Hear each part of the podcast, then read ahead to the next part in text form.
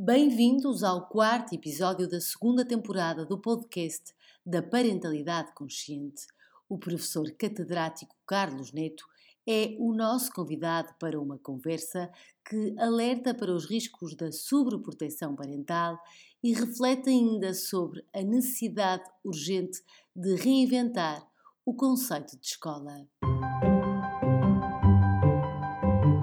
Este é o podcast da Parentalidade Consciente, onde vai desaprender tudo o que sabes sobre educar crianças.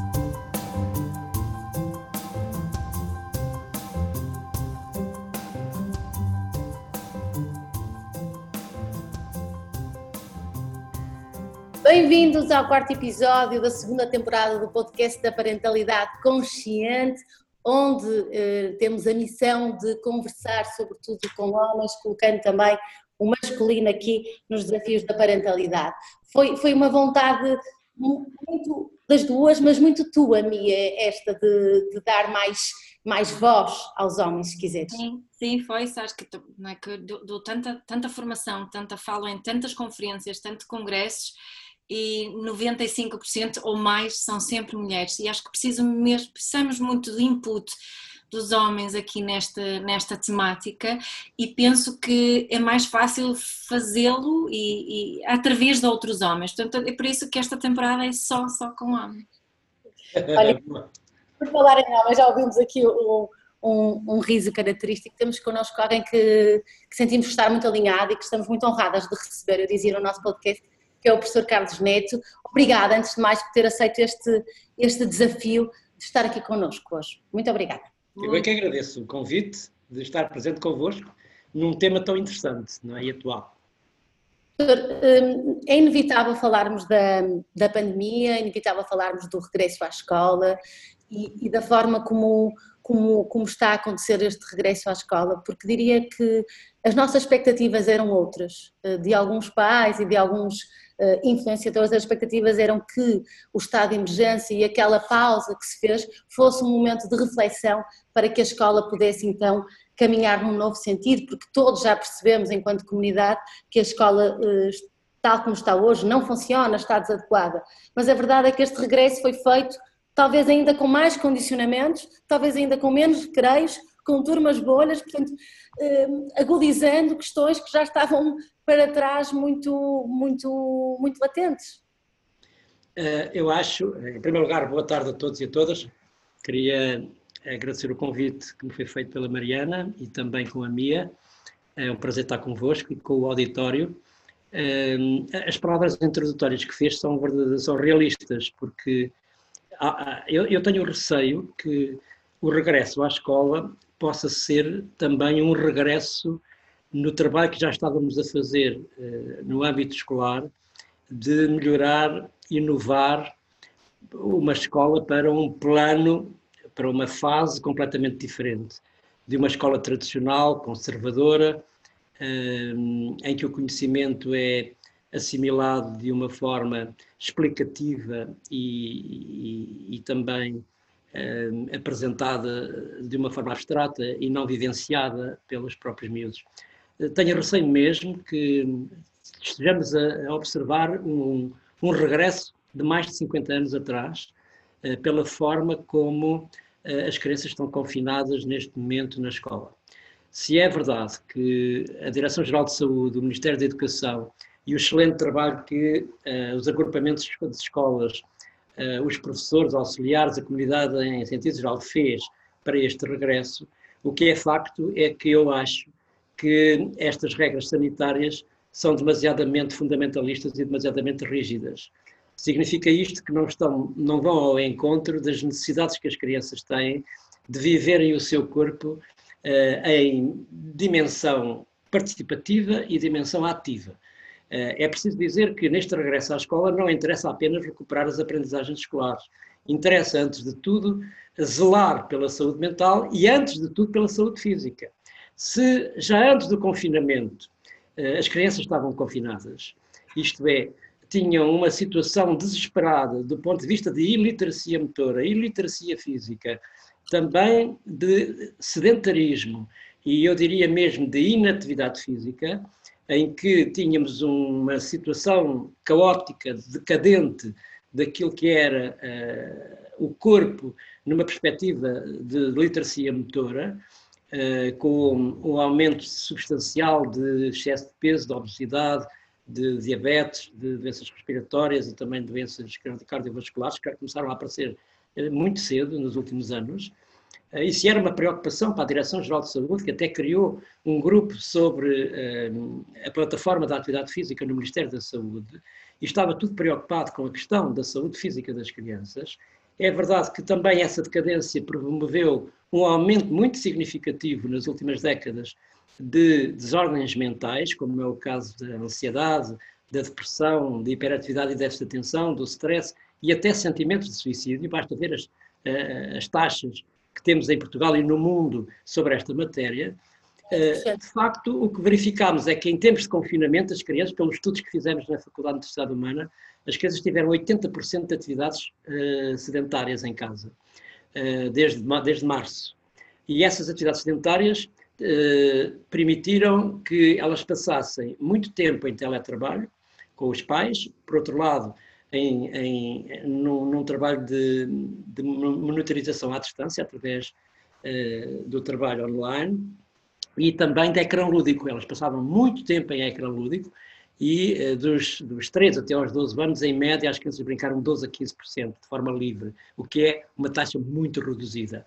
Com este regresso à escola, esperava-se que elas tivessem uma grande necessidade de encontrar amigos, porque a socialização é fundamental e é um dos principais elementos porque é que a escola é importante, e por outro lado que pudessem ter oportunidades de a escola uh, desconfinar aquele corpo de modo que pudessem ter aventuras, brincar muito, serem muito ativas, fazerem aventuras ao ar livre, etc. O que, é que está a acontecer é uma situação desesperada, eu diria mesmo que é um regime militar em que as crianças foram confinadas dentro da sala de aula, sentadas quietas e caladas, o que promove o ressurgimento e o ensino tradicional, em vez de poderem, como aconteceu há 100 anos, quando aconteceu outras pandemias, como é o caso da, da gripe espanhola, assim como eh, eh, aconteceu, eh, estou a falar da tuberculose, em que as opções foram fundamentalmente centradas em tirar as crianças dentro dos espaços fechados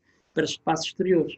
Significa que o ar livre é um, convite fundamental para diminuir, diminuir a transmissibilidade deste vírus, o contágio, e isso, essa experiência foi feita há 100 anos. Eu não percebo como é que atualmente as crianças estão confinadas dentro da sala de aula, com regras extremamente rígidas, sem intervalos, eh, não é? E isso é, do meu ponto de vista, um crime.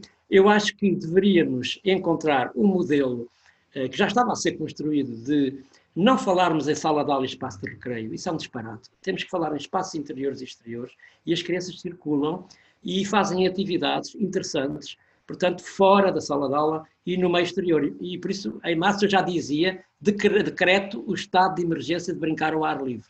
Porque já estava a pensar que isto ia acontecer assim, não é? o, que está a dizer, eh, basta aqui ser para tocarmos em dois pontos. Por um lado, aquilo que já acontece nos países nórdicos, que vai um bocadinho em linha com o que o professor diz, e nós conseguimos ver os resultados práticos, se quisermos, porque uh, aqueles pais que nos ouvem ou aqueles, aquela comunidade escolar que possa ser mais cética, basta fazermos o comparativo com estes países nórdicos para percebermos de facto o impacto positivo que estas atividades ao ar livre e esta promoção do conceito de escola mais alargado podem ter, não é? Sim, eu diria uh, três coisas uh, em função do seguimento das suas palavras. Em primeiro lugar, temos que fazer um grande trabalho de desconstruir a pandemia do medo uh, e do pânico. Quer dizer que o medo é pior que o vírus, neste, neste sentido. Não é? e isso é um trabalho que temos que fazer com os pais, com os professores e também com os responsáveis políticos.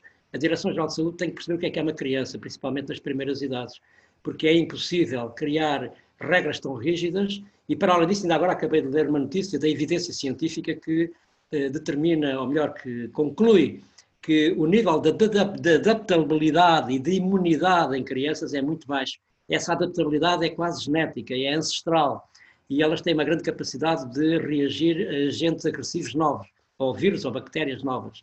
E, portanto, o nível de contágio é muito pequeno.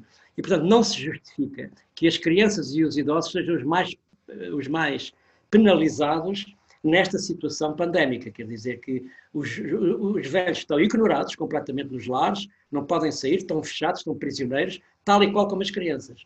E uh, o segundo ponto, para além desta desconstrução do medo que temos que fazer, porque em estados de incerteza, de imprevisibilidade e também de algum drama existencial que estamos a viver, uma grande parte é resultado de um medo que se instalou na cabeça uh, dos adultos, principalmente.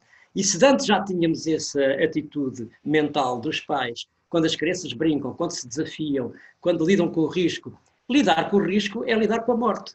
Lidar com o risco é uma ferramenta ancestral. Uh, o brincar é, é um instrumento ancestral que permite grande capacidade de adaptação e grande capacidade de criatividade e cria, acima de tudo, uma capacidade imunológica fantástica que as pessoas têm que perceber. Principalmente se forem ao ar livre, se contatarem com a natureza, se estiverem perto da natureza, se subirem às árvores, se descobrirem, forem exploradores, forem pequenos pesquisadores, eh, de modo a procurar e encontrar coisas interessantes. E deixa-me só dizer mais uma coisa. Não pode acontecer, e este é o, é o terceiro ponto, que as crianças não tenham tempo para serem crianças. É? Uh, isto é, temos que encontrar uma forma de como é que é possível as crianças estarem 5, uh, 6 horas seguidas na escola sem terem intervalos. Isto é crime. Isto é crime. Portanto, temos que encontrar aqui uh, formas, todos em coletivo, de procurar encontrar, deixem-me utilizar esta palavra, temos que definir com urgência um simplex escolar. Simplex escolar para acabar com os medos que estão na cabeça dos pais e dos educadores sobre as normas, sobre as regras, sobre as licenças, para sair fora da escola, para sair para o recreio, para o, para o espaço exterior. Isso tem que acabar. A gente vai aos países nórdicos. Acabamos agora um, um projeto que é o MLO, Movement Learning Outside, em que colaboramos com vários países, a Estónia, a Noruega, etc. Fizemos vários meetings e as crianças lá não têm essas regras, andam todas ao ar livre, andam todas na neve, com 15 graus negativos. Como é que é possível um clima deste em Portugal, as crianças estarem fechadas? Isto é falta de cultura, é falta de, de, de, de percepção do que é uma criança em desenvolvimento. Porquê? Porque a escola pensa mais no ensino do que na aprendizagem. É? E este é, é outro problema, é porque temos um ensino demasiadamente obsoleto, clássico, reprodutivo, explicativo e não baseado em experiências que as crianças fazem, por descobertas, aquilo que eu chamo pequenos pesquisadores a aprender. E, portanto, diria que eh, e para, para lhe dar já a palavra, para a escola não vai só o cérebro, vai o corpo todo. Portanto, o corpo está esquecido na escola. E é preciso que possamos consciencializar os pais e os professores, as escolas e também a comunidade, é um ponto que eu gostaria de falar mais tarde, mas, acima de tudo, os pais e os professores, que temos que desconstruir esse medo. Não há risco zero, não há risco zero. E por isso significa que as crianças têm que se confrontar com o desconhecido, com o imprevisível, com o incerto. E uh, este vírus, que é democrático, porque atingiu todos, todos os seres humanos, uh, independentemente da cultura, da crença, da raça e do espaço geográfico, ele é um, um mensageiro quase divino e, por outro lado, biológico, que implica, de facto, que nós tenhamos capacidade de nos adaptarmos. E em situações limite, como sempre aconteceu na história da humanidade, nós sempre fomos capazes de ter capacidade de adaptação e isso significará que também vamos conseguir ter a imunidade suficiente para o combater. Mas é preciso liberdade, é preciso democracia, é preciso participação e as crianças têm que estar ativas, o corpo não pode ser esquecido. O corpo não é, como dizia o cardeal Tolentino de Mendonça, não podemos ter uma visão cartesiana do ensino em que temos a cabeça para um lado e o corpo para o outro. O corpo é só um. E isso significa que o corpo não pode ser esquecido na escola no sentido em que as crianças têm que ser ativas para aprender, a criança só aprende se estiver ativa, principalmente nas primeiras idades. E, portanto, esta é uma mensagem que eu penso que é absolutamente uh, uh, importante, é urgente, e dizer que, neste momento, provavelmente de início do ano escolar, as crianças deviam estar em festa, deveriam estar a abraçar-se, deviam estar a olhar umas para as outras, a brincar muito, para ir buscar a sustentabilidade emocional, a regulação emocional, que é fundamental para que este corpo tenha autoestima, para que este corpo tenha uh, imunidade, coragem de enfrentar um bicho que todos conhecemos, que não sabemos para onde é que ele lado é que ele vem, mas, por outro lado, é fundamental também que tenhamos uma ideia de escola que seja uma ideia moderna e não uma ideia completamente destituída de sentido temporal, não é? Temos que nos atualizar e por isso é que chama a atenção para criarmos um simplex escolar e uh, atirar fora coisas que não prestam e ir buscar as coisas que são mais simples, mais interessantes e mais importantes. As crianças não, não, não contagiam, os adultos é que se têm que proteger. Eu, provavelmente não, não sabe, professor, mas eu, eu sou sueca. Sim. É, portanto, eu tenho. Não sabe o que eu estou a dizer. eu sei perfeitamente, e sabe que para mim, eu tenho três filhos, a minha filha mais velha já, já é adolescente, uh, mas quando ela começou a escola, uma coisa que me gostava muito eram os muros à volta das escolas, que claro. nos países nórdicos, como sabe, as escolas não têm muros. Uh, portanto, uh, logo aí uma grande, grande diferença. E, e ela um dia passou um dia com uma amiga numa escola na Suécia e passou lá o dia inteiro. Nós estávamos na férias e ela pediu para ir e a escola recebeu. Ela esteve no refeitório, esteve com os meninos o dia todo. E quando ela, ela voltou, eh, ela tinha 8, 9 anos na altura. Ela disse-me assim: oh, Mamã, sabes qual é a grande diferença entre, entre a Suécia e a Portugal? É que na Suécia confiam nas crianças. Claro. Uh, e, e, isso vai um bocadinho na linha que ele disse, esta, esta questão do, do medo, achei muito interessante de, de, levantar isso aqui, porque não é só, não é único agora nesta situação de Covid, mas acho que é algo que existe no geral na forma como nos relacionamos com as crianças aqui em Portugal. É, é verdade. Uh, a questão do, do, risco e da autonomia, uh, da independência, mobilidade, é algo que nós estamos muito atrasados, porque as crianças uh, estão sentadas em casa, estão sentadas na escola, estão sentadas no automóvel, uh, não têm mobilidade autónoma e, portanto, nós necessitamos de reinventar a escola. Neste momento é um conceito que eu acho que é fundamental. Reinventar a escola para fazermos uma triologia, uma troika, entre a escola, a família e, por outro lado, a comunidade. Uh, provavelmente temos que sair fora dos muros da escola, acabar com essas cercas e com esses espaços fechados, e, eh, obviamente, vir cá para fora. Inclusivamente, poder ir buscar conhecimento à comunidade e a comunidade poder participar. Porque não fazer espaços públicos, espaços verdes, ruas transitáveis, ruas verdes, eh, as crianças terem a oportunidade de ir investigar, explorar uh, o património cultural, o património natural, uh, os artesãos, os artistas, ir conviver, conviver com eles, visitar museus, visitar tudo aquilo que a comunidade oferece, conjuntamente com os professores, para, eh, ao mesmo tempo, eh, irem verificar, viver, sentir, eh, a aprender essas realidades de que as rodeiam, porque é fundamental no desenvolvimento infantil, no desenvolvimento adolescente e pré-pubertário, que as crianças possam ter uma identidade no local onde crescem. Entre a habitação, a escola e a comunidade. Isso não se faz habitualmente. As crianças são transportadas, não têm autonomia para ir a pé, de bicicleta, como se faz nos países da norte da Europa. Eh, portanto, nós temos que fazer um grande trabalho de eh, criar condições para que haja mais autonomia. E para isso temos que fazer uma grande formação parental, temos que fazer também uma grande formação de professores para, e também combater ao nível do sistema de saúde e do sistema de educação para que haja esta nova ordem de valores no sentido de a escola se tornar significativa naquilo que se aprende. Aprende não é, aprender não é, não é uh, memorizar, a memória, claro que é importante no processo de aprendizagem, mas não é memorizar sem sentido conhecimentos para ficarem na memória uh, e depois para serem reproduzidos. Não, aprender é viver, sentir, em que os professores e os educadores têm um papel de guiar as aprendizagens, de criar os contextos com affordances suficientemente poderosas para que as crianças se apropriem desses contextos e poderem aprender de forma significativa. Uh, significa isto que essas affordances são não só físicas, são também motoras, são sociais, cognitivas, emocionais. Uh, não esquecer o plano artístico, não esquecer o plano dos valores, que é absolutamente essencial, já que se discute tanto a cidadania, não é? Porque, de facto, uh, neste mundo híbrido, em que, por um lado, temos a sedução de regresso à natureza, de termos mais contato com o espaço verde, com o espaço natural, eliminar o ruído, procurar o silêncio, viver mais devagar, procurar a contemplação, e isso é uma aprendizagem absolutamente fundamental, nós não podemos pensar em alunos, temos que pensar em pessoas. E a pensar em pessoas é pensar não nos currículos rígidos, mas nos currículos moles. Significa que provavelmente é preciso eh, não ter currículos tão gigantescos e extensos, mas ter pequenos, pequenas coisas que são aprendidas com mais qualidade. Isso é que deveria ser a opção atualmente.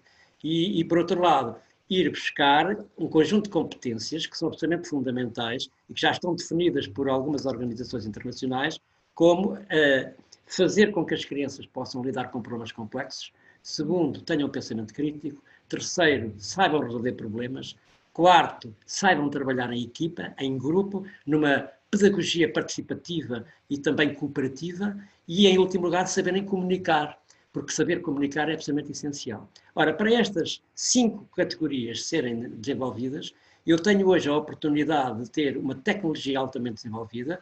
Nós temos hoje dispositivos digitais onde podemos ir buscar conhecimento, procurá-lo, não como um fim, mas como um meio. Eh, eu costumo dizer que, mesmo que tenhamos a curto prazo robôs mais baratos no mercado, o professor é insubstituível, porque uh, o contato físico, o olhos nos olhos, a vinculação. Brincar é vincular, não é? É vincular-se. E, portanto, o segredo está, o milagre está na empatia, no vínculo afetivo que é feito entre professores e alunos. E as crianças, neste regresso à escola, queriam isso, mas não. Está tudo preocupado com recuperar as aprendizagens escolares, está tudo preocupado com o cérebro. Eh, ninguém ainda percebeu que corpos ativos dão cérebros ativos. A ciência explica isso perfeitamente e claramente. Portanto, além de promover sentimentos e emoções que têm que entrar no processo. Não, é? não há aprendizagens racionais. Estas aprendizagens fazem-se com emoções e com sentimentos. Não é? E, portanto, isso significa que uh, estávamos a ter aqui algumas experiências em Portugal já muito interessantes. Uh, espero que elas continuem. Mas, por outro lado, nós temos uma situação que é um bocadinho caótica, temos um corpo docente muito envelhecido, uh, e, por outro lado, termos a necessidade de reinventar a escola para um patamar completamente novo, porque o futuro é desconhecido, é imprevisível. Nós temos que preparar estas crianças para um mundo incerto.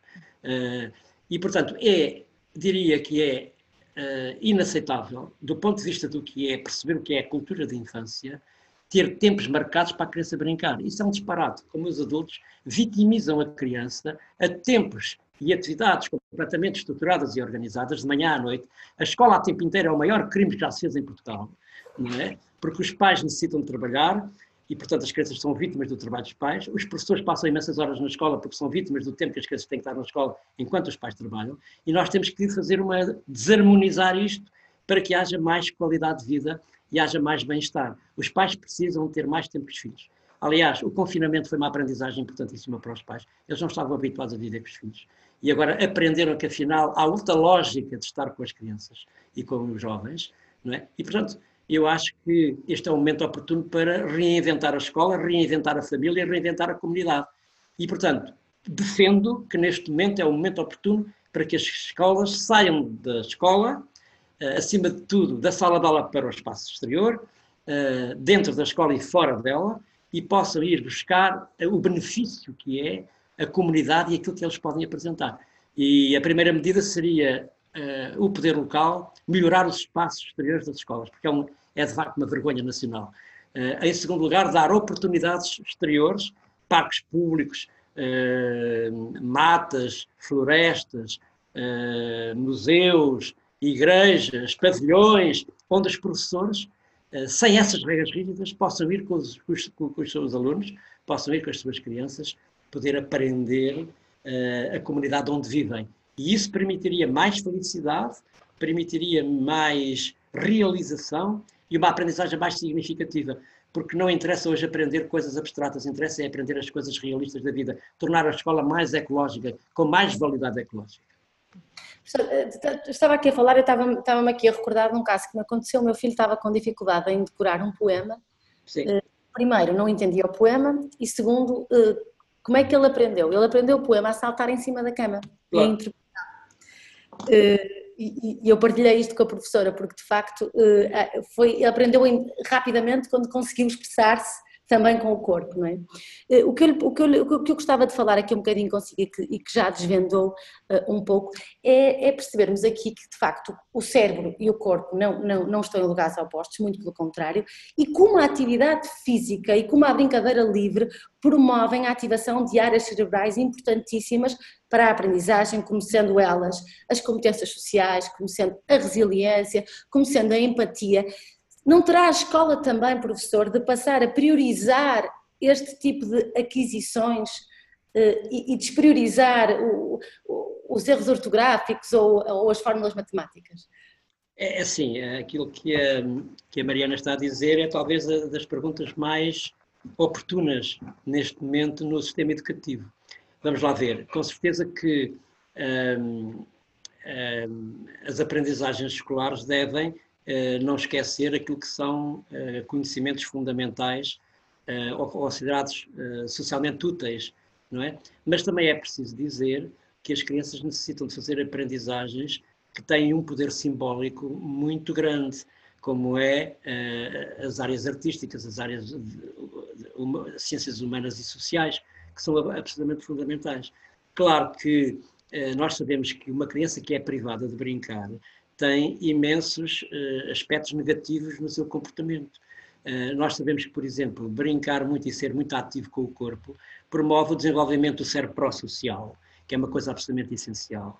Sabemos que crianças, eh, e eu vivi muitas experiências desse tipo, eh, trabalhando em situações de guerra com crianças, como foi o caso de Angola, como foi o caso das crianças da Bósnia, também tive as experiências das crianças que viviam em situações de limite de, de, existenciais, como foi os meninos, de, os meninos de rua na cidade do Rio de Janeiro, onde aprendi a perceber que, independentemente de situações de fome, situações de guerra, situações de pobreza, situações de falta de afeto, o brincar tende a diminuir, mas essas crianças, por mais experiências traumatizantes que tivessem passado, nunca deixaram de brincar e nunca deixaram de ser resilientes. Aliás, o conceito de resiliência, para mim, é talvez um dos conceitos mais interessantíssimos de estudar, porque vi crianças com situações uh, extremamente delicadas do ponto de vista de uh, dinâmicas catastróficas que viveram, do ponto de vista existencial, e, no entanto, continuavam a brincar e a ter esperança na vida. E isso é algo que é uh, interessante. Portanto, há uma resiliência, há um mecanismo interno auto-adaptativo que é preciso acreditar. As pessoas estão convencidas que ensinam, não ensinam coisa nenhuma, as coisas é que aprendem. E, portanto, significa que se acreditarmos nesse potencial de autodesenvolvimento que as crianças trazem, nós precisamos apenas de assegurar o ambiente, portanto, de forma interessante e desafiadora. Por outro lado, é preciso também não ter aqui uh, duas pragas que se institucionalizaram no comportamento parental, que é a superproteção, que mata, não é? É preciso que as crianças tenham autonomia, tenham uh, capacidade de lidar com o risco, e por outro lado, esse medo, quando o corpo está em movimento, de ter sempre um não na boca. É preciso passar a ter uh, o terrorismo do sim. Isto é, quando o sentimento interno dos pais e dos professores, quando as crianças estão em situação aparentemente de perigo, eles dizerem para, está quieto, sai daí, tu vais aleijar ou vais cair, eles têm que passar a ter o torrismo de não, tu vais ser capaz, tu és capaz de ultrapassar isso, é inverter a lógica completamente. E quando diz que a criança só aprende quando se movimenta, eu tenho a história agora, atualmente, do meu neto. Eu, quando estou a contar uma história ao meu neto, ele tem que ouvir várias vezes para memorizá-la e para, dar, para lhe dar sentido. Mas para ele interpretar as personagens da própria história, que é uh, uma história sempre um, um momento de, de, grande divagação simbólica, não é? E também de faz de conta, não é? Uh, eles têm que interpretar as personagens e, portanto, tu tens que lhe dar liberdade para ele saltar, para ele... Às vezes a, história é contada em cima da cama e a cama é uma autêntica cama elástica e, portanto, e até de um ponto de vista de linguagem não verbal, porque o corpo fala várias linguagens. É, uh, e essas linguagens... Sim, sim. A linguagem verbal só vale 7% da nossa comunicação, não é? Exatamente. As pessoas têm que olhar que há uma outra aprendizagem que é fundamental, que é a nossa linguagem corporal e despertar estes, estes sentidos, não é? Eh, eu costumo dizer que nós não, nós não temos cinco sentidos, o homem é sensível.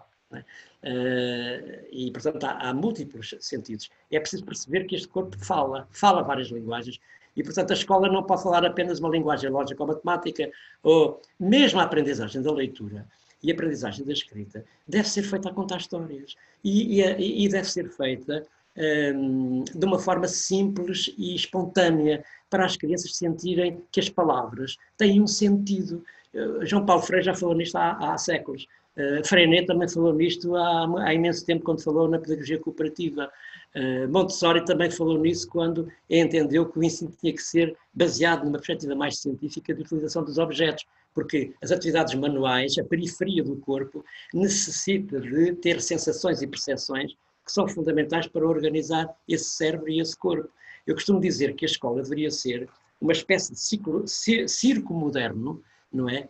Uma espécie de um circo onde fossem possível magias, eh, risos, acrobacias, eh, eh, atividades de faz de conta, quer dizer, num espaço que fosse até redondo, não é? para dar significado, porque a gente hoje vive muito em espaços quadrados, em espaços retangulares, em espaços demasiadamente hum, não, não baseados em, em narrativas, portanto, simbólicas, mas demasiadamente lógicas. Ora, Damasio, o António Damasio já explicou isto há muito tempo, não é? O raciocínio e o cérebro não funcionam apenas numa dimensão racional. Essas racionalidades que se aprendem estão cheias de emoções e cheias de sentimentos, não é? Mas é difícil uh, convencer uh, o sistema educativo uh, que neste momento está deslocado em, em, espaço incerto pelo Ministério da Saúde e pela Direção-Geral de Saúde, não é? nós temos que ter aqui uma grande, uma grande capacidade de fazermos força para que o Ministério da Educação e o Ministério da Saúde percebam que é fundamental uh, uh, largar a escola da prisão em que vive, não é?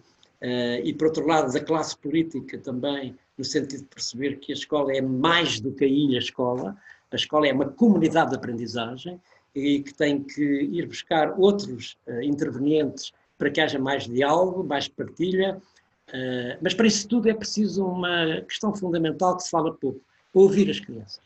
Temos que ouvi-las, uh, saber o que elas pensam. Uh, muitas vezes nós somos cegos, no, no, termo da palavra, como muitas vezes como professor, eu também trabalho com crianças há 48 anos. Eu dou as aulas ao, aos meus alunos de ensino superior em direto, às segundas e quartas, estou a dar aulas para as crianças cá fora e os alunos estão a observar as aulas que eu estou a fazer.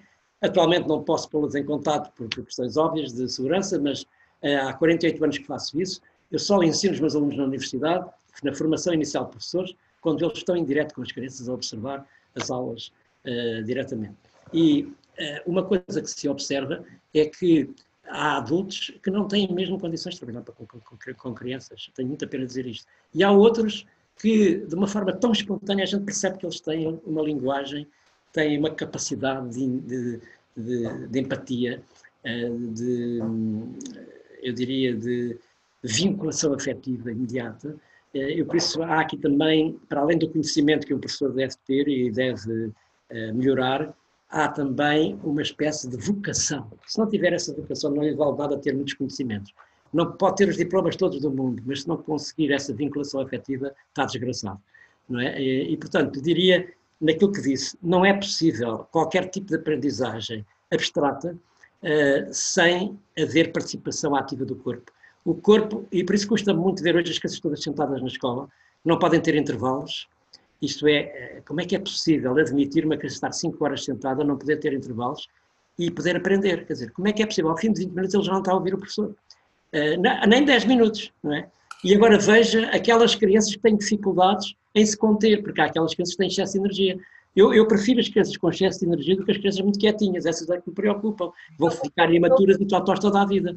Não é? Meu filho, professor, vai à casa, diz-me assim, mãe, fui à casa de banho e entretanto fiz 20 flexões antes de entrar para a sala. Repare que hoje, hoje, hoje as crianças subirem uma árvore é uma atividade radical onde a gente chegou, não é? Uh, e, e, por isso, eu, eu, acho que temos que fazer aqui, um, definir um modelo de, de, formação parental sobre isto e de formação contínua de professores, no sentido de desconstruir a escola dos medos em que vive, não é?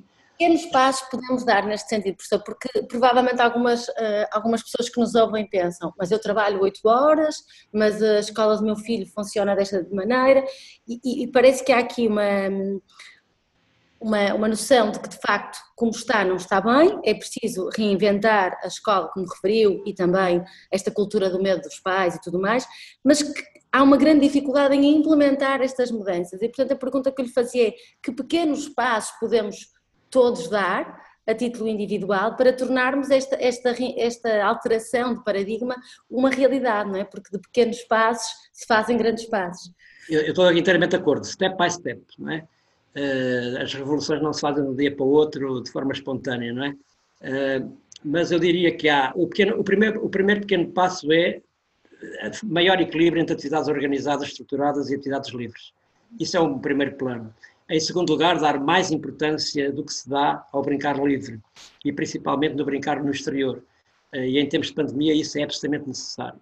Este é o segundo ponto que gostaria que existissem agora projetos entre as escolas e as autarquias no sentido de melhorar os espaços exteriores para terem mais desafios, para terem mais espaços verdes, mais contato com a natureza, mais água, mais pedras, mais pauzinhos.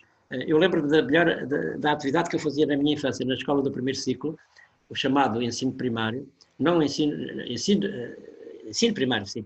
A, a, brincadeira que eu mais gostava era jogar à pedrada, não é? Hoje, se você for a uma escola, não existe uma pedra disponível, não é? Uh, tiraram tudo o que era interessante para as crianças. E, portanto, era preciso melhorar os espaços exteriores. Melhorar os espaços exteriores e melhorar os espaços da cidade. Uh, ao pé de casa, ao pé das escolas, fora das escolas, para que isso pudesse acontecer. Depois há uma terceira medida, que essa eu não sei explicar bem. Claro, dar importância ao corpo ativo, muita atividade motora, lúdica, física, etc. Mas há uma, uma estratégia que tem que ser implementada como obrigatoriedade uh, de emergência, que é como se retiram os medos da cabeça das pessoas. E aí gostava de ouvir a Mia que nos pudesse ajudar sobre este assunto. Eu, eu ando às voltas com a minha cabeça, como é que se desconstroem os medos? Os psicólogos, os, os, os pediatras, os, os psiquiatras, todos os especialistas da saúde mental, como é que se desconstrói os mitos? Quais são as técnicas, quais são as modalidades, quais são as formas que nós temos ao nosso alcance para. Este, o Portugal é um país que está uh, aprisionado a esse medo. Desde a, a, o fenómeno da, da MEDI até três ou quatro casos que aconteceram, deram cabo completamente das cabeças dos pais, principalmente os mais novos deste país. Eu, no meu tempo, vinha da escola e brincava até à noite, até ao sol, até ao sol se pôr. Não é? E vivíamos num tempo onde não havia liberdade de expressão, onde havia uma ditadura, não é? Como é que, isto é um, é, é um paradoxo. Como é que atualmente, havendo tanta consciencialização do, dos direitos da criança, uh, as crianças estão a viver em prisões absolutas? E, e tudo devido uh, aos medos. Não há mais perigos do que havia antes. Há, provavelmente há mais automóveis, não há mais perigos do que havia antes, mas há mais medos. Como é que se desconstrói os medos? Era uma questão que gostava de perguntar à mim. É uma excelente questão. O, o oposto no medo deste caso seria essa tal confiança que a minha filha referiu, não é? De nós conseguirmos confiar. E há, quem diga que se nós só podemos confiar nos outros se temos realmente confiança em nós mesmos e as nossas capacidades, as nossas competências inatas. A, a forma que eu tenho encontrado de contribuir para a desconstrução desse medo e a construção dessa confiança é através de, de, de, dos meus livros, da forma que eu falo sobre a parentalidade. E principalmente os valores que nós eh, aplicamos na nossa parentalidade, os valores que temos presentes na nossa parentalidade e também a intenção com a nossa parentalidade. E isso acho que está aqui uma chave que as pessoas se esquecem, é de pensar, mas qual é a minha intenção como mãe? Qual é a minha intenção como, como pai? E quando começo a refletir sobre estas, estas questões, sobre os valores também que nós propomos na parentalidade consciente, as coisas começam -se a desconstruir. É?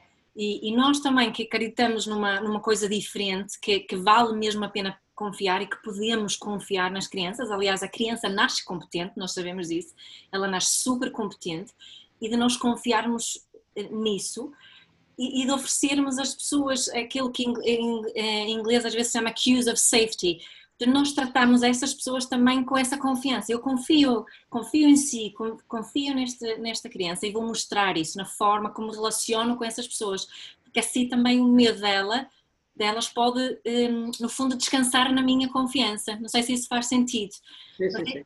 É, é nessas, na forma como nós nos relacionamos com as pessoas com medo, é que o medo deles se vai uh, desfazer. É pais com medo, pais com medo, pais intranquilos, criam crianças com medo e intranquilos. Exatamente, óbvio, é tão óbvio. Eu, eu tenho algumas respostas no que diz respeito ao risco físico, porque também há a ideia de que o risco é só físico. Mentira, o ah. risco ah. é mental, é social, é emocional, é, tem várias facetas, não é? é? E também considero que o risco é a melhor forma de nós percebermos a vida, porque Certíssimo. quem não se confronta com o risco, não se confronta com a morte, não se confronta com os limites. Ora, os limites dão sempre boas oportunidades, e quando quem se confronta com o risco, confronta-se com a morte, isso no desporto é uma coisa evidente, principalmente as atividades de grande risco físico, E porquê é que as pessoas as fazem? Porque têm necessidade de dar sentido à vida.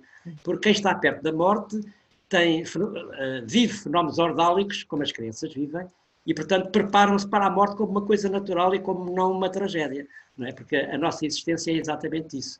É, aperfeiço, é aperfeiçoamento, como a escola deveria ser, criar aperfeiçoamento.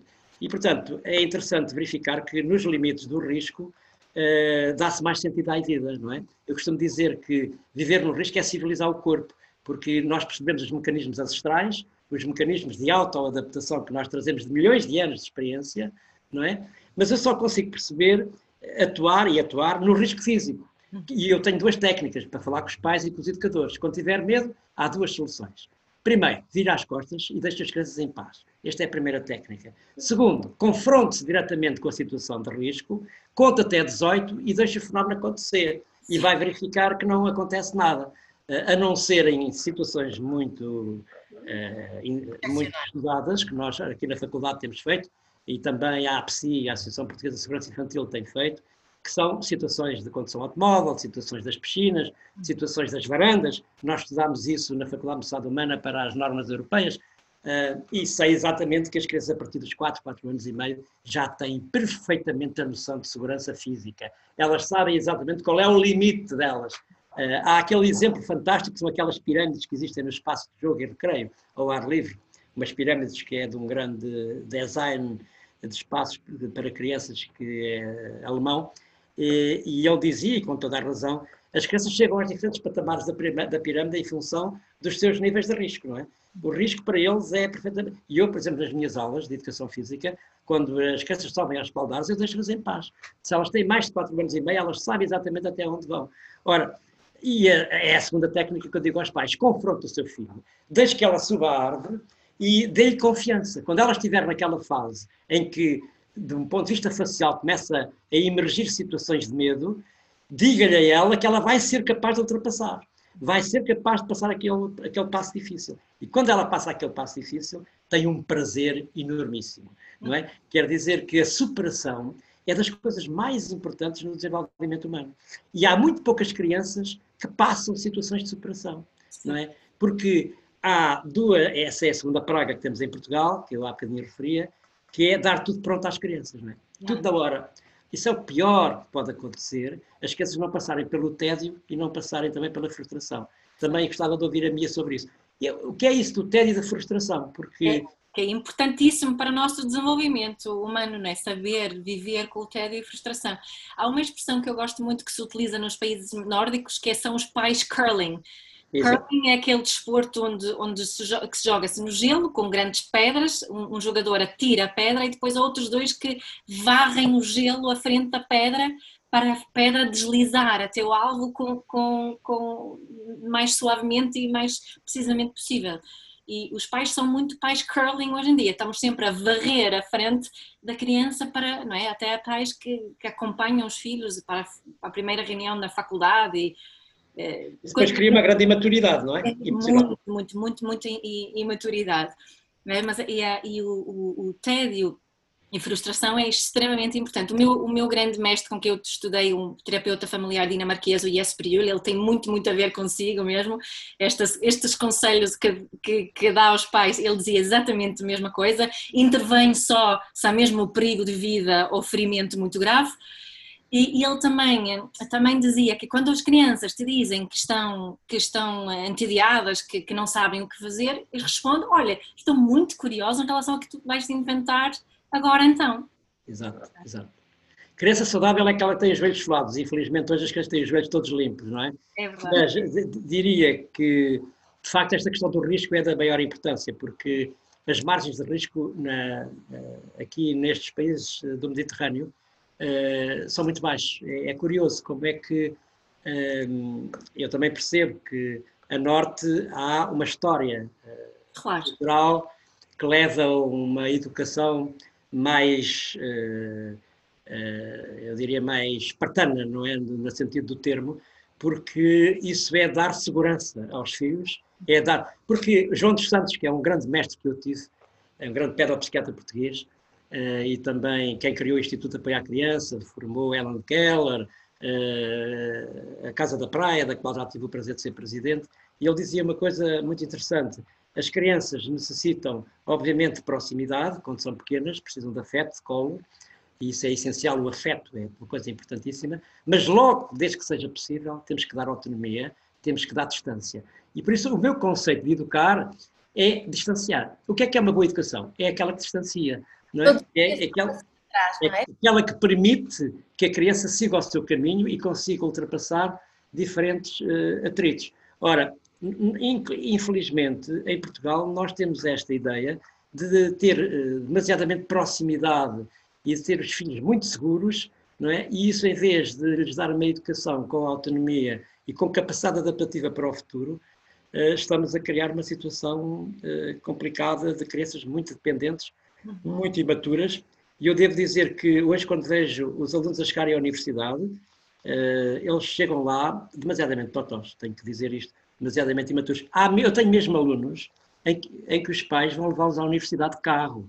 Isto é, sai, moram ali em Belém e para ir para a Cuscobrada vão de carro. Quer dizer, isto chegou-se a este ponto, que é inaceitável, não é?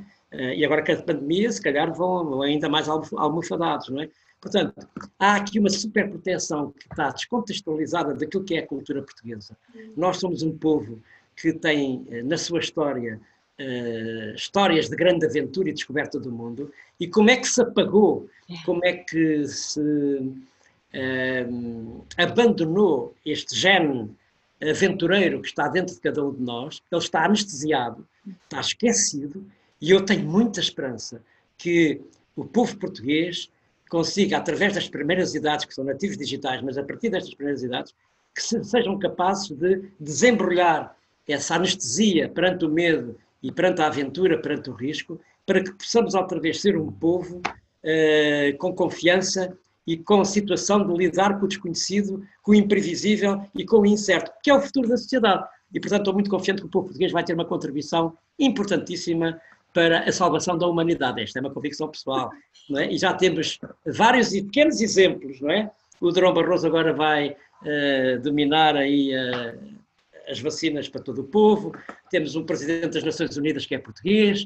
Uh, temos um cardeal que está no Vaticano. Portanto, já temos aqui vários sinais de que, eventualmente, o povo português tem aqui um gene interessantíssimo de compreender o que é a liberdade, a democracia e, acima de tudo, a aventura que passa por um corpo que é capaz de enfrentar o desconhecido. É? Há pouco estava, estava, aqui a falar uh, sobre, no seu depoimento, e eu estava aqui a pensar que as grandes agências internacionais dizem que a grande competência do futuro vai ser a criatividade. É? Sim.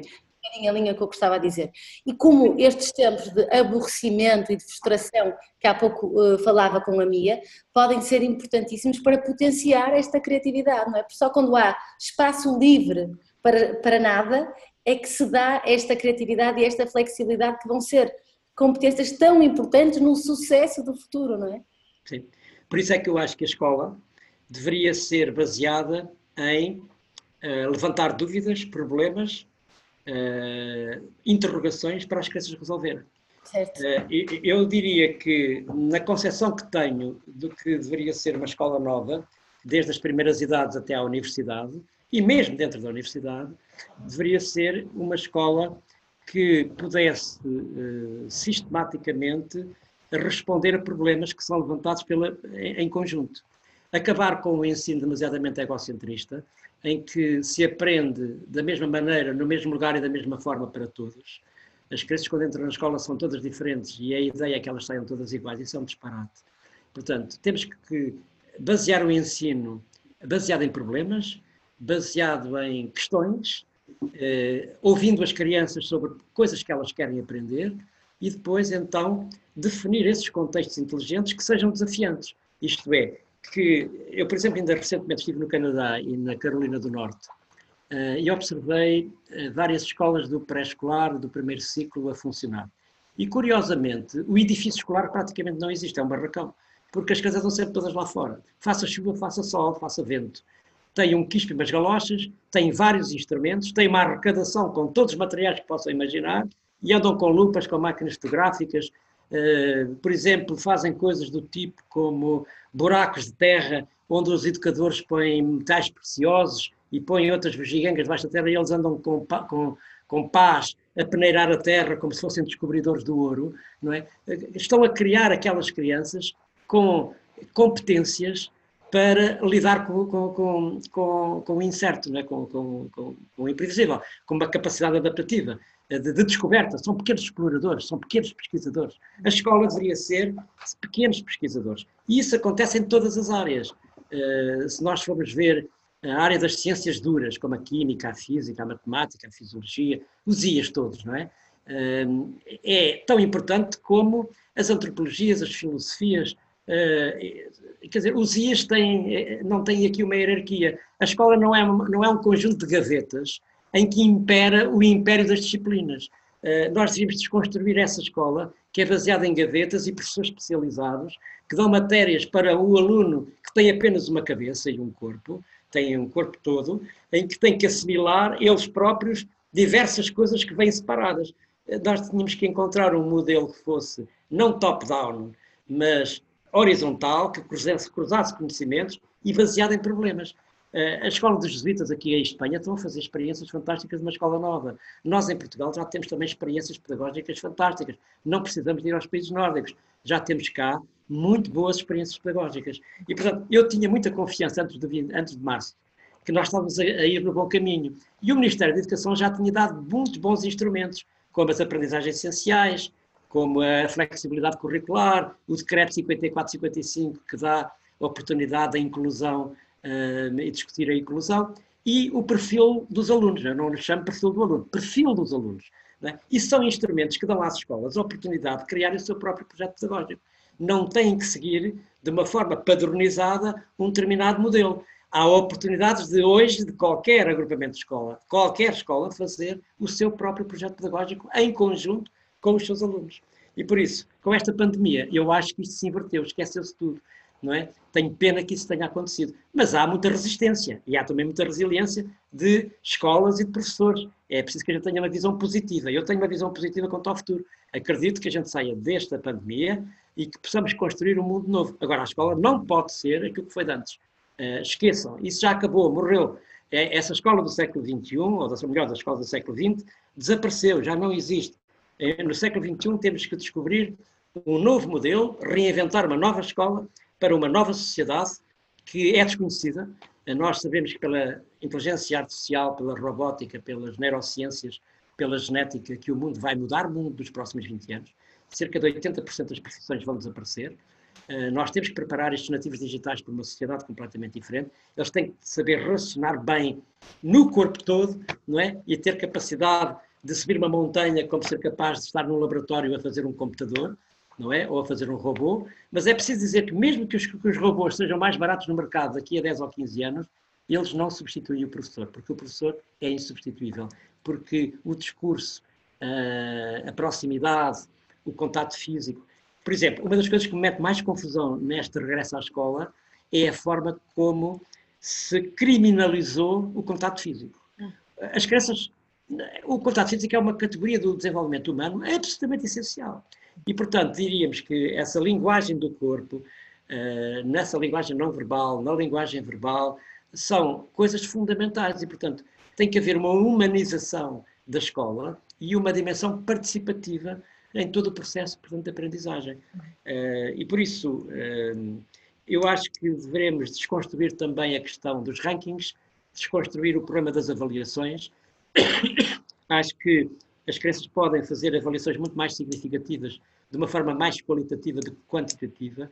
Eh, eu, se fosse hoje Ministro da Educação, que não quero ser, quero sublinhar, mas se fosse Ministro da Educação, a primeira coisa que eu fazia em Portugal era acabar com o acesso ao ensino superior e, e nós iríamos ver que se fizéssemos essa medida corajosa de acabar com as classificações para acesso ao ensino superior, nós iríamos desconstruir esses medos que começam logo na creche, quando os pais já querem que eles comecem a ler e a escrever.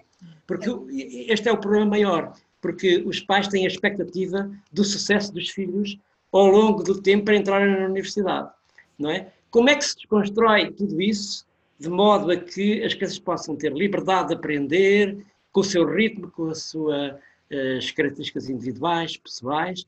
Essa é outra questão também que eu gostava de ouvir a Mia sobre este assunto. Isso, isso dá para, para mangas, professores. Isso dá, é, é, é, um belo desafio, mas, mas tem muito. Eu falo muito da autoestima. E, e, este, e, muitos pais vivem a falta de autoestima através do sucesso dos filhos. Né? Portanto, por mim, começa tudo aí. Isso, de... Desculpa interromper-me, isso é onde se vê melhor, isso é no desporto. É, verdade, isso, é mesmo verdade. Eu, eu estudo esse fenómeno e é inacreditável como os pais colocam nos filhos uma expectativa daquilo que eles não foram.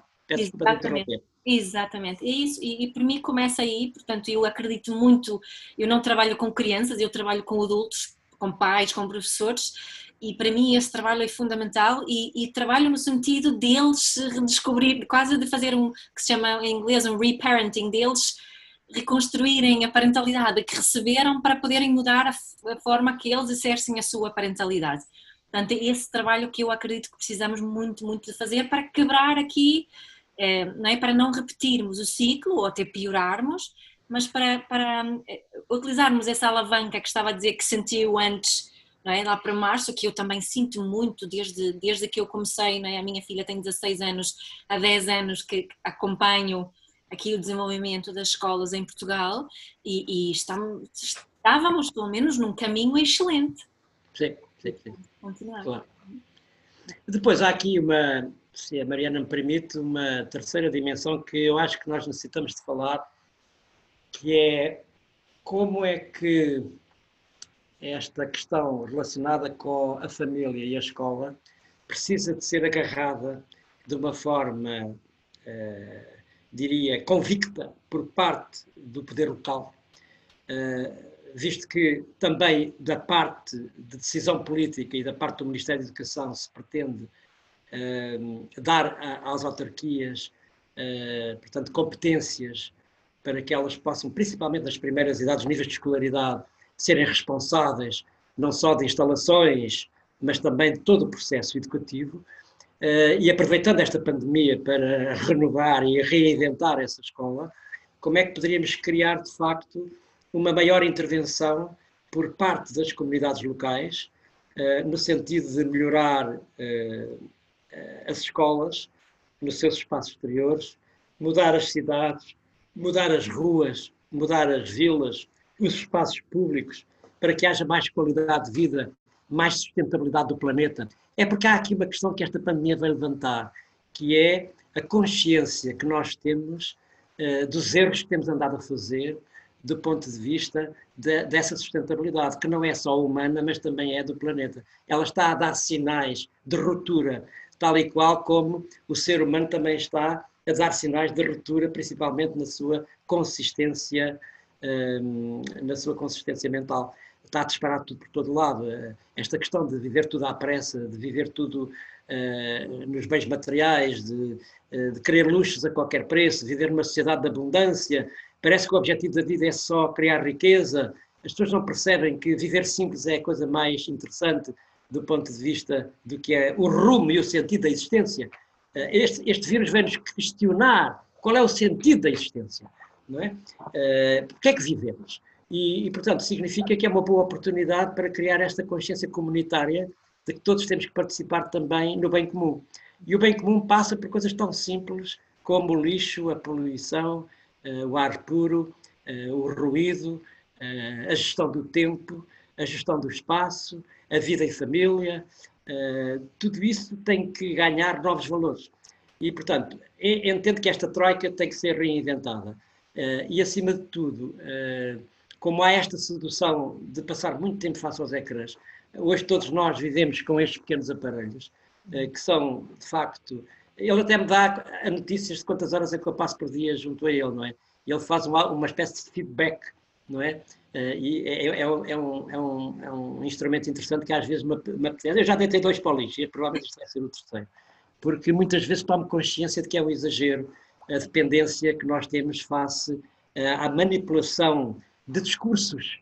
Uh, eu diria mesmo que há aqui um perigo, considero mesmo um perigo enorme, que é aquilo que eu chamaria, anotei há bocadinho, quando estava a pensar neste, esta descodificação das mensagens que levam a erros enormes, não é? Estas redes sociais e, esta, e estes dispositivos que de facto colocam aqui discursos muitas vezes erróneos, com fake news e outras coisas mais, e estão a, a alimentar o nosso cérebro, muitas vezes de forma errónea. É? Nós temos que ter muito cuidado uh, sobre a nossa saúde, obviamente mental, física, etc. Mas também temos que ter uh, cuidado com a saúde, uh, com a saúde digital, porque ela pode ser mortal neste sentido em que nos derrapa o tempo que nós necessitamos de ter consciência de nós próprios, porque nós não precisamos só de mexer o corpo, precisamos também de escutar, é? precisamos de olhar para dentro. Isso é absolutamente fundamental. e por isso viver a escola e a cidade é fundamental para nos dar identidade. Eh, eu, eu acho que esta questão da identidade deveria ser outro valor, outro fator, que deveria ser um pilar para a existência da escola. O que é que é isso da identidade? Social, identidade pessoal. Eh, a construção das identidades faz-se pela vivência dos lugares onde a gente vive, eh, faz-se pela participação dos lugares onde, vivemos. E o que eu vejo hoje é que nós vivemos uma vida completamente decepada de tarefas que são completamente centradas umas das outras e não conseguimos olhar para o, para o nosso vizinho, não conseguimos olhar para a, a, pessoa que passa ao lado de nós, não conhecemos a nossa comunidade, não participamos na comunidade, não há cultura de bairro, não há cultura de amigos. Uh, onde é que nos leva este isolamento, esta esta cultura egocêntrica minha, onde é que isto nos leva? Só pode levar a uma massa mental. É? Sim, sim, é, é, é, nós, nós somos seres sociais, inevitavelmente. Nós precisamos de uns aos outros para nos corregularmos, para não estarmos bem, para tanto, tanto fisicamente como mentalmente. E como dizem também, nós não podemos separar a saúde física da saúde uh, mental. Claro. E, e, nós, neste, neste, nesta era digital, quando estamos mais isolados, nós temos que saber aproveitar muito bem estes momentos como este que nós estamos a ter agora, de conversarmos e pelo menos de vermos uns aos outros e de não nos escondermos só atrás de palavras e texto e, e mensagens e mas, mas falta-nos o toque, não é? Como estava a dizer que privamos a crianças dos abraços, assustamos a crianças neste momento assustadas, com quase com fobias desenvolvidas do, do, do contacto físico. Portanto, precisamos estar muito atentos muito, muito, muito atentos mesmo um, ehm, e, e, ponderar bem a forma como nos estamos a relacionar com, com esta situação e fazê-lo uh, com confiança. Eu tenho muito medo de duas coisas, da ditadura digital e do aparecimento por esta situação que estamos a viver de alguma ansiedade, alguma complexidade existencial eh, que nos cria numa situação de estarmos todos em silêncio e calados é, é, é algo preocupante. Uh, isto normalmente dá nascimento a ditaduras, não é? Uh, quer ditaduras políticas, quer ditaduras digitais. E isto pode ser um perigo, não acha, Mariana? Mariana. Minha, minha. Ah, foi para mim a pergunta, pensei que era. Agora estou a perguntar a Mariana, parece, parece que sou eu que estou a gerir o. e estava a pensar numa, numa numa palavra que a minha tem utilizado e que eu também tenho, tenho, tenho feito sentido, sentido, que é a palavra de ativismo, não é? De sermos mais. Uh, sinto que estamos numa, numa fase de alteração de paradigma e sinto, uh, com toda a humildade que, que a sociedade que, que de ser ativista uh, nesta, nesta proposta de, de, de, mudança na forma como nos relacionamos com as nossas crianças e como nos relacionamos todos uns com os outros. Um, e, e é, é, tu tens falado muito nisso, Mia, da palavra de ser ativista, ter um trabalho ati mais ativo, e eu, eu, sinto que chegou a hora de, de, contribuir efetivamente para essa mudança, que não basta, uh, não basta achar, mas, mas lá está, mas não agir, como dizia aqui o professor. Sim, eu, eu estou muito preocupado também neste momento com crianças que são diferentes, com crianças que, por diversas razões, uh, são crianças fora da caixa que não se enquadram naquilo que é o padrão escolar. Uh, provavelmente não é mal dessas crianças, o problema é que a escola não se adequa a elas. Não é? Quer dizer que há crianças que, por diversas razões, estão fora daquilo que é o padrão uh, exigido pela escola. São normalmente crianças fora da caixa. E essas crianças fora da caixa deveriam merecer também o nosso respeito e a nossa atenção, porque elas estão a sofrer provavelmente muito, não é?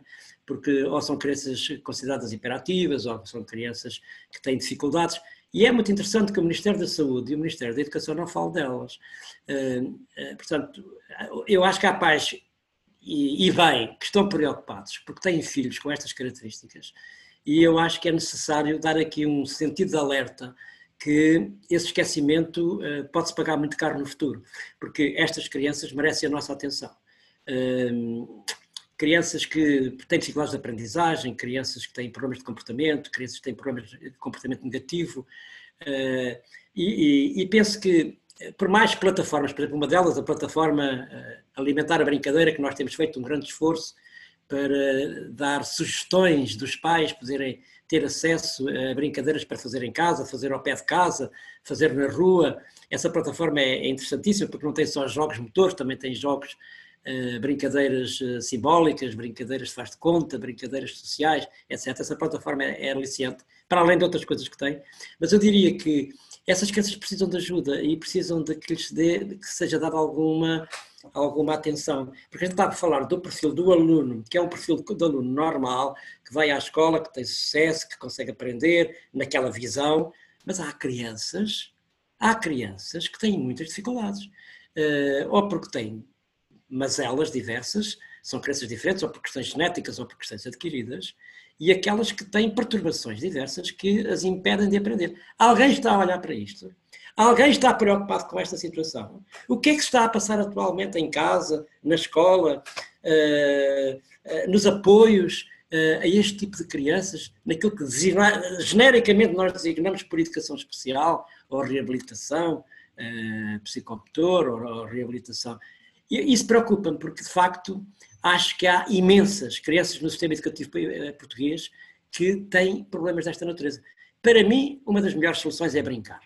Brincar é o melhor instrumento uh, que, cientificamente está provado em todas as uh, culturas, uh, que de facto é o instrumento primeiro para reabilitar qualquer tipo de criança.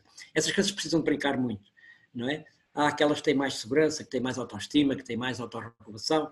Agora, há aquelas que não têm. O que é que fazemos com estas crianças? Como é que nós podemos criar um movimento, sei lá, um sistema de, de sensibilização. O Ministério da Educação ainda não disse praticamente nada sobre isto, não é? E a Direção-Geral de Saúde está muito longe de imaginar que estas crianças existem, não é? Professor, nós ficaríamos aqui, acho que a tarde inteira a conversar consigo, porque temos mesmo muito sempre para aprender. Eu gostei mas... muito de conhecer e gostei muito de estar convosco. Obrigada. Foi, foi maravilhoso mesmo, mas eu sei que a mim ainda tem ali uma última pergunta, que é uma pergunta atrás. É, é a nossa última pergunta sempre. Eu gostava muito de perguntar, neste momento, qual é a sua intenção como profissional? O que é que, o que, é, o que, é que o move? Qual é a sua principal intenção? Uh, vamos ver. Eu estou a ter quatro meses de me reformar. Uh, significa que fiz todo o percurso da carreira académica e farei as minhas provas de jubilação em março Uh, em março faço 70 anos, portanto significa que terminei a minha carreira académica. Tenho autorização para ir até junho, em junho faço a minha última aula, que é a minha aula de jubilação. Mas diria que continuarei uh, até lá e depois, se tiver saúde, a, a, fazer o combate que me persegue desde que sou criança. Uh, eu tive uma infância muito feliz, vivi numa cidade maravilhosa, mágica, que é a cidade de Leiria, onde tinha a oportunidade de assaltar castelos, de passar o rio, de conhecer cada canto da cidade, de fazer coisas perigosas e coisas proibidas. Eh, isso ficou-me na memória. E quando fui, cheguei à universidade, eh, logo rapidamente me interessei pela psicologia, pela sociologia, pela psiquiatria, pela pedagogia, pelos dias todos. Num tempo em que apanhei o antes de 25 de Abril e depois após o 25 de Abril, significa que vivi a Revolução em plenitude, apanhei grandes mestres nessa transição uh, e uh, defendi sempre, e a minha carreira académica foi toda feita nesse sentido, uh, de estudar o desenvolvimento humano e mais particularmente o desenvolvimento motor. Claro que o desenvolvimento motor não pode ser estudado sem estudar o desenvolvimento psicológico, o desenvolvimento social, o desenvolvimento emocional. Quer dizer, as, as, coisas estão todas tudo está ligado a tudo, nada está separado de nada, não é? No, no, no ser humano. E, portanto, mas deu, permitiu que eu desde muito cedo me ligasse a organizações internacionais para estudar os direitos da criança ao brincar. Uh, e por isso uh, fundámos o grupo de atividade lúdica e animação no IAC, no Instituto de Apoio à Criança, já em 1987, 88. Fui representante do IPA, do International Play Association, durante anos, desde 93, e, portanto, temos feito uma, uma guerra enormíssima para defender o direito ao brincar, artigo 31 dos direitos, da Carta Internacional dos Direitos da Criança, e o artigo 12 que é o direito à participação. Atualmente já está criado o IPA Portugal, uh, estamos neste momento, uma carta que está lançada à, à, população para poder participar nesse projeto que é o IPA Portugal, onde se podem reunir as experiências todas sobre o brincar, e obviamente também tive grandes mestres do ponto de vista do que é a escola, do que é o ensino, uh, e sempre nesta ideia de estudar as questões do corpo o corpo nessa totalidade, eh, numa dimensão fenomenológica, numa dimensão psicológica e também numa dimensão biológica e, acima de tudo, antropológica, porque é preciso perceber, eu sou um evolucionista por natureza. Uh, acho que nós não paramos aqui a nossa evolução, vamos ter muitos milhares de anos para a frente. Daqui a mil anos olharão para nós como primitivos, não é? Como seres humanos primitivos, não é? Mas vamos, vamos evoluir, não sei para onde é que vai a evolução, não quero fazer ficção científica, mas há uma questão que eu faço, uh, uh, há uma questão que eu não posso deixar de, de, falar nela. O primeiro é o princípio da autonomia, o princípio da liberdade, da autonomia, da independência, da democracia uh, e, acima de tudo, do, do, do, do instinto primeiro que é descobrir adaptar-se a situações adversas, lutar contra a adversidade, uh, ser capaz de se ultrapassar e ser capaz de se transcender. Uh, é preciso, provavelmente no século XXI, a partir destes pormenores que falámos, se os reunirmos todos juntos, deveríamos ter aqui duas palavras-chave. Uma delas será, de facto, um desenvolvimento a partir do ser humano da sustentabilidade do planeta e, por outro lado, uma dimensão que está esquecida também na escola, que é o desenvolvimento espiritual que significa que nós temos que dar mais valor àquilo que é os valores da espiritualidade, os valores morais, porque não interessa saber muitas coisas, interessa saber ser. Interessa é o que é que eu sou, o que é que eu quero. Uh, estar iluminado. É preciso que nós possamos, através da educação, iluminar as crianças para que elas se iluminem a si próprias. Dar-lhes as condições para elas encontrarem o seu próprio caminho. E agora aqui, agora aqui entramos noutra, noutra conversa. Que deliciosa conversa. Esta foi combinado uma, um segundo episódio, eu acho que a mim não se vai importar. Porque... Não, de todos. muito, muito, muito obrigada. Obrigada. Eu que agradeço este momento fantástico que tivemos. Uh, vocês são duas pessoas maravilhosas, abertas, com vê-se que o vosso espírito é, está aberto, está livre, e eu gosto de pessoas assim. Eu que já tenho 70 anos, que vou agora partir para outra, para outra dimensão, mas é uma dimensão se calhar até mais interessante do que esta, não é? mas acho que ainda tenho alguns anos de vida, vou ver se consigo manter-me, mas sempre com este atinado com esta ideia de que temos ainda muito para trabalhar. Já demos muito, já, já fizemos um voo muito grande. Pensar o que era este país há 40 anos não tem nada a ver com o que é hoje. Nunca tivemos tão bons pais, tão bons professores, tão bons, tão bons cidadãos. Temos uma sociedade completamente diferente de um. Eu vivi numa ditadura e sei o que é que é não ter uh, capacidade de expressão. Nós temos hoje num país diferente mas temos ainda muito que caminhar para construirmos um país ainda mais democrático uh, e, e, e, criar cidadãos para o futuro com sucesso. E é isso que me anima. E não vou desistir. Uh, não vou desistir. Estamos juntos nesse caminho, professor. Muito obrigada. Obrigado. Eu é que agradeço. Muito, muito obrigada. Muito obrigada. Até uma próxima. Uma próxima. Foi muito, muito bom para nós. Obrigada. Obrigado, eu. Obrigado. Mia, obrigada a ti também, Obrigada. Obrigada. Este é o podcast da Parentalidade Consciente, onde vai desaprender tudo o que sabes sobre educar crianças.